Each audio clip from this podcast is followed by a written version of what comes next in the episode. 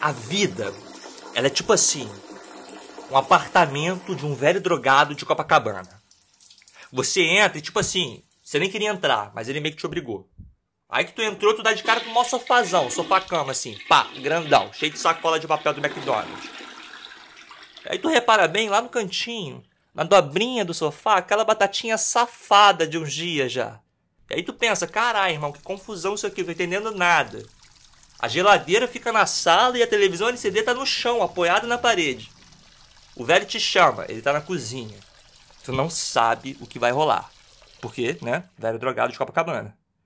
Tu entra na cozinha, o lanche ainda na tua mão, mó cagaço. O brother tá acocado na frente da geladeira. Pois é, o velho tem duas geladeiras, uma na sala, outra na cozinha. Ele tá mexendo lá dentro, procurando alguma coisa. E aí a neura já começa a bater, porque são duas e meia da manhã e tu não chegou nem perto da tua meta. O dia tava paradão, ninguém pedindo nada.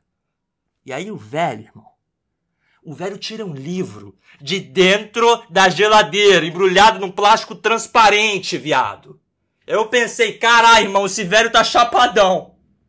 Dei mais um passo e eu fui olhar dentro da geladeira. Fih, só tinha livro. Bagulho de doideira mesmo. Ele abriu o livro, caçou lá o que ele queria e achou. Aí ele falou uma parada que eu nunca esqueci o último minuto. Custa chegar, mas será maravilhoso. Esse tempo todo ele não tinha olhado na minha cara. Foda! Foda! Eu não entendi direito o que ele quis dizer, mas foda! Deixei o McLanche feliz na bancada da cozinha, não sabia o que dizer, eu só falei. Obrigado, viu? Ele falou desculpa.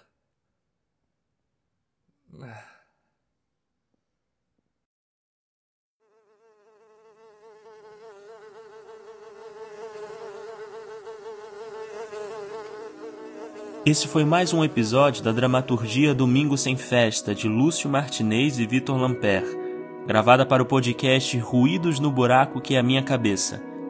A voz é do Jorge Issa. Fique com mais um episódio.